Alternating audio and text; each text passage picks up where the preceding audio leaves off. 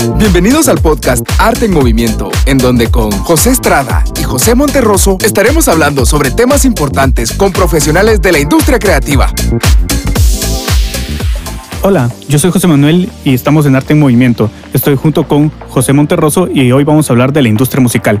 Tenemos como invitado a Juan Carlos Barrios, es un músico nacional conocidísimo, es eh, guitarrista de Bohemia Suburbana, también ha trabajado en varias producciones audiovisuales, ha trabajado en audio para videojuegos, sincronización con películas. Entonces, cuéntanos Juan Carlos, cuéntanos un poco de tu trayectoria aquí en, la industria musical. Bueno, antes que nada, pues qué gustazo estar con los dos José. Gracias. Aquí ser entrevistado, así que con gusto. ¿Cuál era la pregunta de nuevo? Eh, cuéntanos un poco acerca de tu, tu, trayectoria aquí en la industria. Ay, pues la verdad es que eh, resumirlo en pocos minutos es un poco complicado a estas horas de la mañana, pero pues la verdad es que bastante extenso. Eh, llevo aproximadamente unos 30, 35 años, eh, digamos, en la industria musical. Empecé a los 16 años a tocar en grupos, ¿verdad? Y así fue, es como uno va evolucionando. Luego toqué, pues obviamente fundamos Bohemia Suburbana en el 92 y ahí pues empezó toda esta aventura de la música ya a un nivel profesional, digamos. Y bueno, he tenido varias etapas, ¿verdad? He estado en la banda durante un tiempo, me salí también durante un tiempo, tuve la oportunidad, la suerte, digamos, de vivir en otro país, entonces pues también pude estudiar temas relacionados con el audio y la música. Y ahí entré en todo este tema de hacer música para videojuegos, para documentales, eh, por ejemplo, que, he hecho bastante, y algunas eh, licencias que se han utilizado para películas. Entonces es bastante extenso, pero digamos que ese es un resumen así eh, cortito. O bueno, y también está el lado académico, que, es algo que, he empezado a explorar en los últimos siete años aproximadamente. Y ahora ya, pues también como, digamos, empresario musical, acabo de, recién de fundar mi, una empresa que es, que es un sello discográfico y una agencia de management.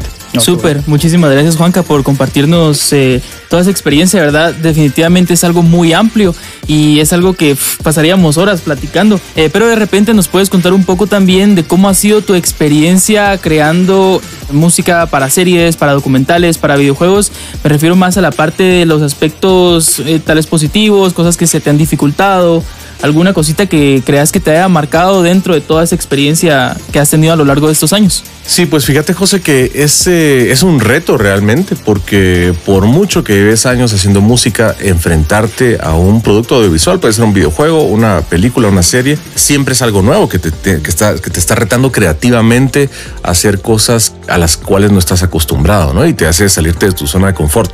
Entonces, digamos que para mí eso es bien positivo porque hace que repenses tu música, lo, cómo trabajas tu proceso creativo, ¿verdad? Eh, sobre todo cuando trabajas bajo presión y te dicen, bueno, esto tiene que estar la siguiente semana. De estar para ayer. Exactamente. Entonces, eh, repensás y, tu organización, cómo lo organizas mentalmente, es muy diferente a estar en un escenario tocando, ¿verdad? Sí, claro. Es otro tipo de presión. Entonces, eh, un reto, la verdad, pues muy bueno, ¿verdad? Excelente. Sí, increíble. La verdad es que eso es bien interesante. Es trabajar bajo presión es difícil para algunos, pero me imagino que tras tus años de carrera ya, ya es como otro día, digamos. Trabajar bajo presión es, es totalmente normal para ti. Y hablando de, es, un, es, un, es, un, tipo de. Yo, siento que la, trabajar bajo, bajo, presión hace también que uno pues desarrolle otros talentos creativos, ¿verdad? Sí, totalmente. Sí, que estamos hablando de de los talentos. ¿Qué sentís que es importante para trabajar en la industria musical, esta industria tan creciente y tan cambiante? En estos últimos años todo ha sido bien diferente y me imagino que con el proyecto de Bohemia también lo que fueron hace 10, 15 años no es lo que son ahora. Entonces, ¿cómo es ese proceso de tratar de innovar en la industria? Eh, pues es difícil, ¿verdad? Porque una cosa es eh, dedicarte a, lo que te gusta más y luego tratar de extenderlo durante los años, porque uno siempre tiene esa mente a veces eh, cortoplacista que, ah, bueno, pues yo quiero que me vaya bien en la música, pero ya luego pensar 30, 40 años ya es como que digamos otro, otra, otro enfoque. Y yo creo que se trata siempre de, experimentar y de, de estar al día un poquito con lo que está pasando, ¿no? O sea, no quiere decir que si tú tocas rock, pues vas a parar haciendo reggaetón de, la noche a la mañana.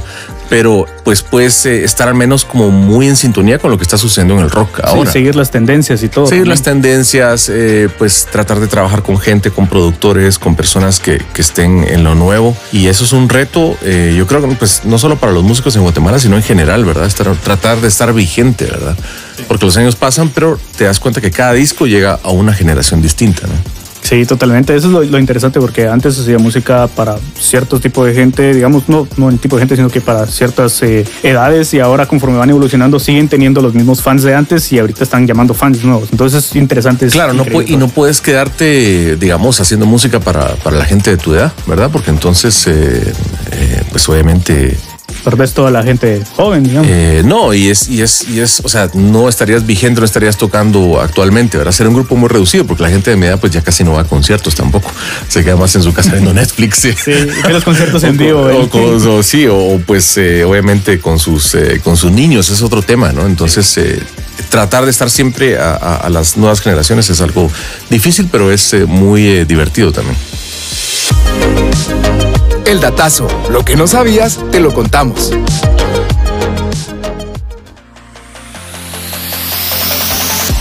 ¿Sabías que la industria musical en 2021 a nivel mundial creció un 19%? Gracias a la transmisión por suscripción de pago e Internet, del cual el mayor porcentaje se encuentra en América Latina. El reto es, ¿te atreves a formar parte de esta industria creativa?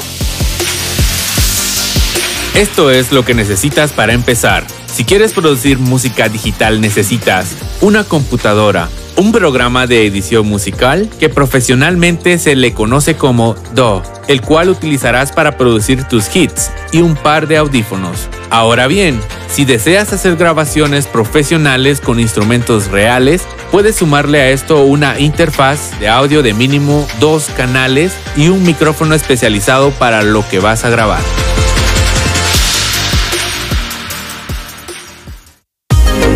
Esto fue El Datazo.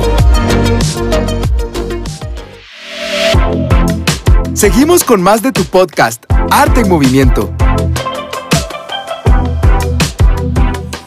Juanca, y digamos, ya que estamos hablando de todo esto de la industria cambiante, que pues se presentan retos y demás, yo creo que cada persona aborda su carrera de diferente manera y pues esto también tiene mucho que ver con que hay gente que tal vez es muy talentosa, otra gente que tal vez lo que hace es muy dedicada con los estudios, con formarse y demás. Desde tu perspectiva, Juanca, que pues a mí me parece que, no, a mí, a, a nosotros nos parece que eres una persona tanto con mucho conocimiento como con mucho talento.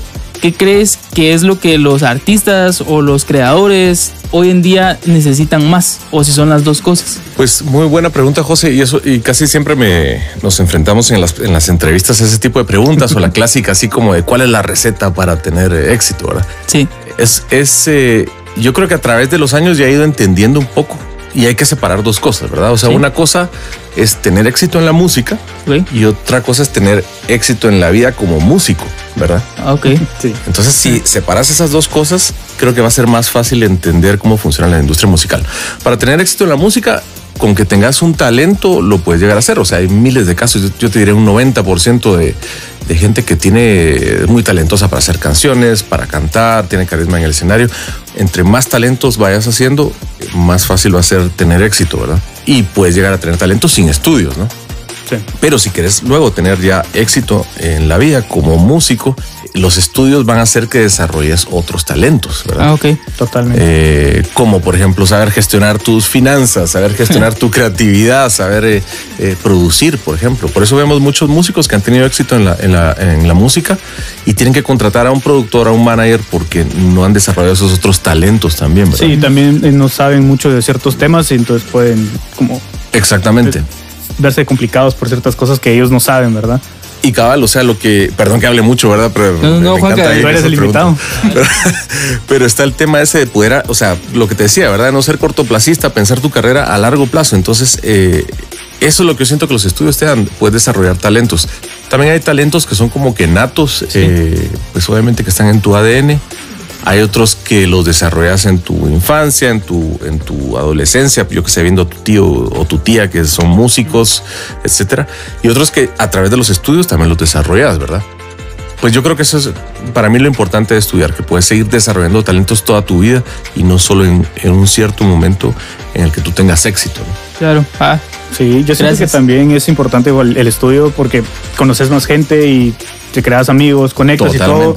Y eso la verdad le abre a uno las puertas increíblemente. Cuando yo entré a estudiar acá, la verdad no, no pensé llegar a conocer tanta gente de tantos ámbitos o tantas áreas de la industria musical. Y la verdad es que eso también siento yo que es un, un pro al, a estudiar, digamos. Y fíjate que es algo que yo, yo lo veo aquí muy bien en la, en la universidad. eh, el hecho de estar en contacto con más gente de tu edad que tiene las mismas metas, eh, pues tal vez no lo, diferentes, exacto, no lo ven en el momento, pero es, es bien importante porque los músicos casi siempre estamos muy aislados, estamos en nuestra onda haciendo, Sí. produciendo eh, y salir de ese cascarón y tener contacto con, otras visiones eh, te va a ayudar. O sea, yo, yo, como les digo a todos, cuando se gradúen se van a dar cuenta de, de ese enriquecimiento de, de, estudiar, ¿verdad? Pues sí, eh, no, gracias Juanca. Yo creo que la, la respuesta a esa pregunta no, no la esperaba de esa forma. Creo que fue bastante enriquecedora también, así que te agradezco un montón por eso. Y quisiera preguntarte también, eh, pues como tenés una carrera tan amplia dentro de tantos ámbitos, quisiéramos saber cuáles han sido esos recursos, esas herramientas o esos conocimientos que más te han ayudado a lo largo de esta carrera o incluso que has aprendido dentro de ese proceso, ¿verdad? Y que hasta la fecha de hoy es lo que te, te permite mantenerte vigente, te permite mantenerte con éxito, creando nuevas cosas, etcétera. Pues sí, son un montón de recursos, ¿verdad? Eh, yo creo que pues escuchar mucha música, saber todo lo que está sucediendo ahora es, es importante para uno, ¿verdad? Sí. No perder el... Pues a mí me gusta oír la música clásica con la que yo crecí A también. todos, creo. Pues que no es clásica, pero es, digamos, ya... Clásica para ti. Eh, exacto, es, es ya histórica, digamos. Pero siempre me gusta estar escuchando música nueva. Creo que eso es un recurso importante para uno poder seguir haciendo cosas. Luego también como tener buenas eh, relaciones con la gente, ¿verdad? Como lo que hablábamos ahorita ustedes como estudiantes, eh, tener buenas relaciones porque al final tu círculo va a seguir siendo el mismo, la gente va a seguir creciendo y cada uno va a tener un rol distinto en la, en la industria musical y te los vas a topar, ¿verdad? Claro. eh, tener buenas relaciones con, con- con la gente eh, y luego tal- también el recurso académico. Para mí ha sido muy... Yo cuando, cuando empecé a estudiar todo esto, pues eh, también se me abrieron la- las puertas y la cabeza de entender qué otras cosas eh, hacer, ¿verdad? Sí. Sí.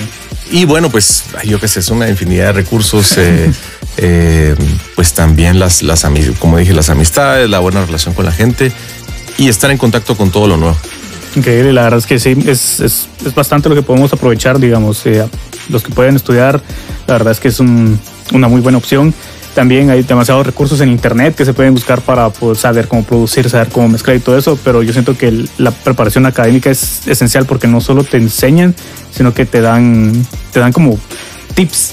Eso es lo, lo- lo específico del, del estudiar, los tips que te da cada persona, cada, cada persona tiene experiencias diferentes y esas experiencias son los que, lo que marcan la diferencia a un músico nato a un músico estudiado. Esa es mi opinión.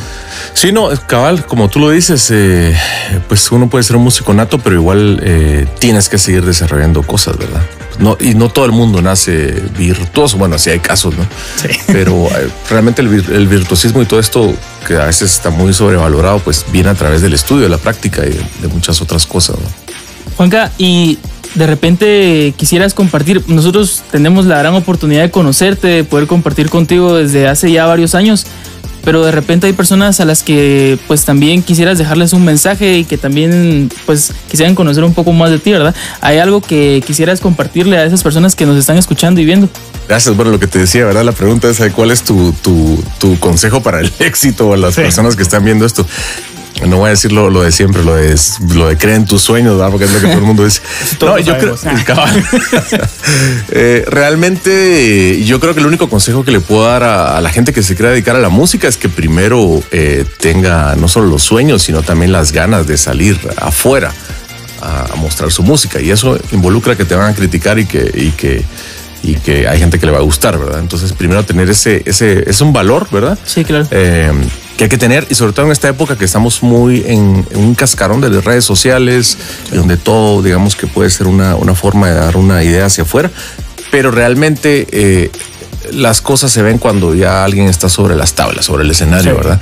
Entonces tener ese valor no solo de, de hacer buenas redes sociales, sino de estar frente al público y, y Y conectar. transmitir lo que te gusta, ¿verdad? Entonces yo creo que ese es el, me- el mejor consejo hoy en día, ¿verdad? En 10 años seguramente va a ser otro, pero Sí, pues. ahora creo que sería eso. Tendremos otra entrevista en 10 años entonces. Ojalá que sí, sí, sí. Sí, entonces la verdad, gracias Juanca por estar aquí, de verdad por tomarte el tiempo de venir a, a platicar sobre la industria musical aquí con nosotros. Eh, Monterroso, gracias por estar aquí también. Esto ha sido Arte en Movimiento y los esperamos en el siguiente capítulo. Arte en Movimiento, un podcast que te motiva y reta a explotar tu lado más creativo.